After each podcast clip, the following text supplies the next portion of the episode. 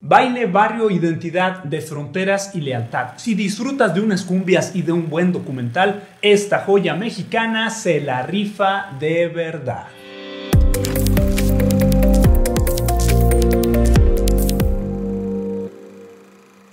Vestuario, maquillaje, revelación actoral, sonido, edición, diseño de arte, fotografía, guion original, dirección y película son los premios Ariel que se llevó Ya no estoy aquí en este 2020.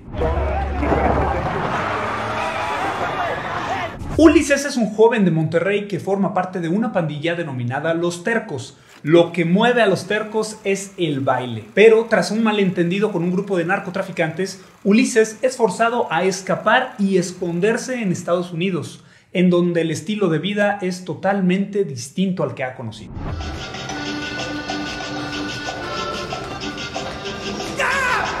El contexto histórico es en 2011, cuando está la guerra contra el narco y la violencia afecta tremendamente a Monterrey y a todo el país. Con saltos de tiempo entre su pasado en Monterrey y su nueva vida en Estados Unidos, nos muestran con profundidad un personaje que batalla para ser empático, pero terminamos queriendo y comprendiendo.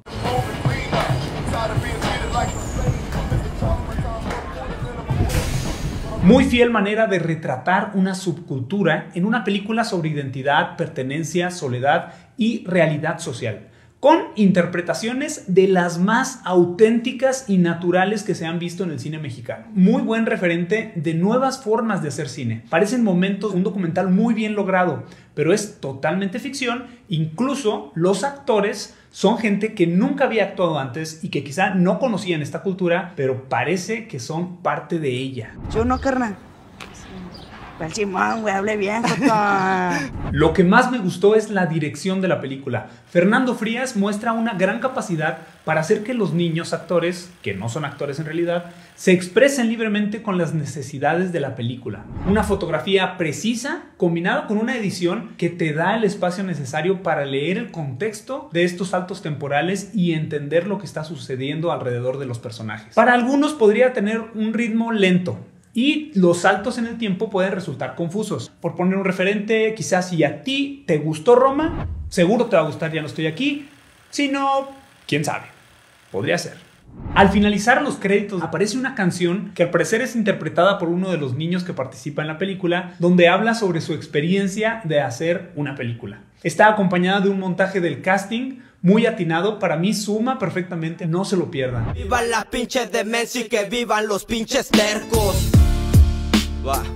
Spoilers. Si no has visto la película, para el video tantito porque voy a revelar algunas cosas que suceden que quiero comentar. En la película se presenta una relación entre adolescentes que no hablan el mismo idioma. Muestran, más allá de un posible amor, un despertar a la curiosidad de una manera empática de otra cultura. Y es algo muy bonito que termina siendo una historia pasajera. Me pudo que se cerrara esa relación tan abruptamente. Creo que es de los mejores momentos de la película y pudo haber dado para más. Me incomodó también un poco el momento en la edición en que eligieron mostrar el cruce a los Estados Unidos. Sin duda era una escena muy importante, pero estábamos con otras emociones y no entendí por qué eligieron ese momento. Creo precisamente que es esta la escena menos natural y se siente mucho el contraste porque los diálogos de estas niñas se sienten falsos. Si tienes la paciencia de ver una película memorable, con cumbias locochonas y que se sienta real, van vatos, no se la pierdan, ya no estoy aquí, está en Netflix. Soy Jorge Porras, hablemos cine.